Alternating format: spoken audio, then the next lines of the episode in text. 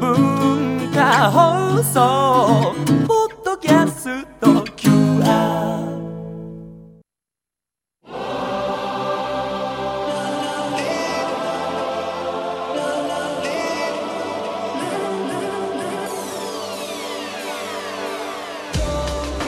文化放送ニュースマスターズマスターズインタビュー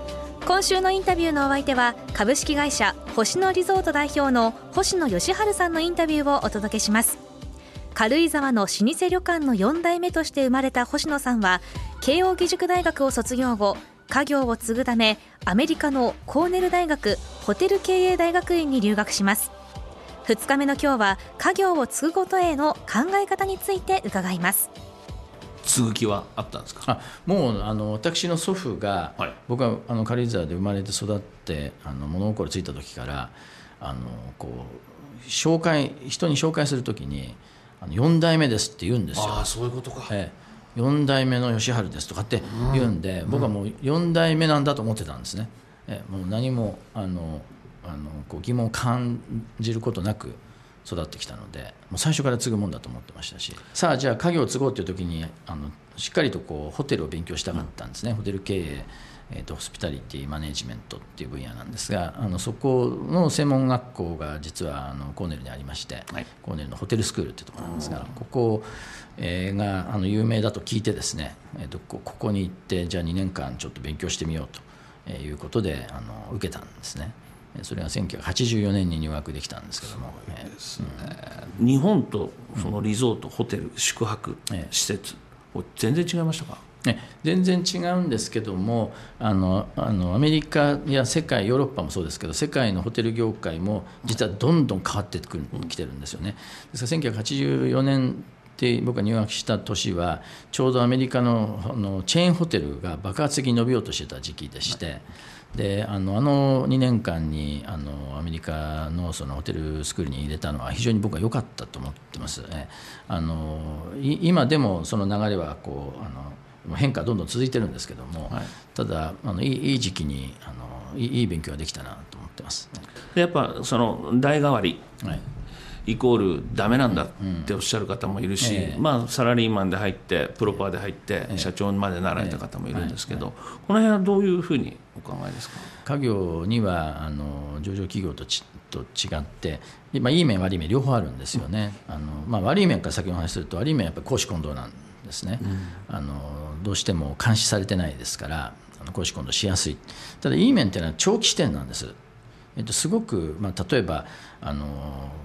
もう今年の利益なんて全然気にしてないですよね。であの、まあ、3年5年って言えば大企業でいうとあの中長期戦略になりますけど、えーこうファミリービジネスの長期戦略っていうのはもう息子にどう継かせるかなんですよ。ねえーつまり30年単位で経営を考えてるんですよね。でそうなるとあの短期的な利益を最大化っていうよりも逆にその、まあ、持続可能性っていうんですかね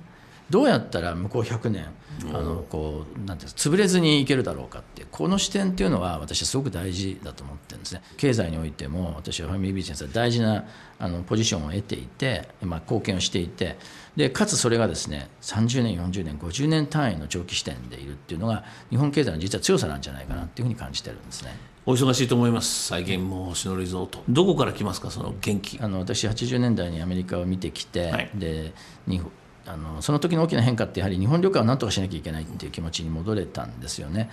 で日本旅館が世界のホテル業界の中でこう戦っていけるようにしたいっていう気持ちはすごく強いんですよね今でもそれがあの原動力です日本というなんか日本人って親切で優しくて丁寧であの気遣いがあるっていうここれが日本人の気質じゃないですか。ってことはホテル業界に本当は向いてるはずなんですよねサービス業界にもかかわらず世界のホテル業界はほとんどヨーロッパアメリカのチェーンホテルで牛耳られているんですね。でここにやっぱりあの食い込んでいきたいっていうあの自分の気持ちがあのこうなんていうんですかやる気の原動力になってますね。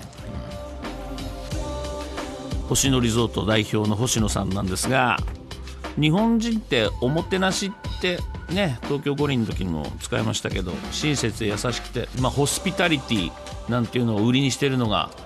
ホテル業界のはずなのに、はい。なぜかホテルになるとその欧米系のチェーン店にやられてしまってる。でプラスその公私混同されてしまう家業家業って結構公私混同されちゃうよねっていうのを星野さん社長がおっしゃってるんだけどただファミリービジネスだからこそ長期視点自分が担当している代の社長業をやる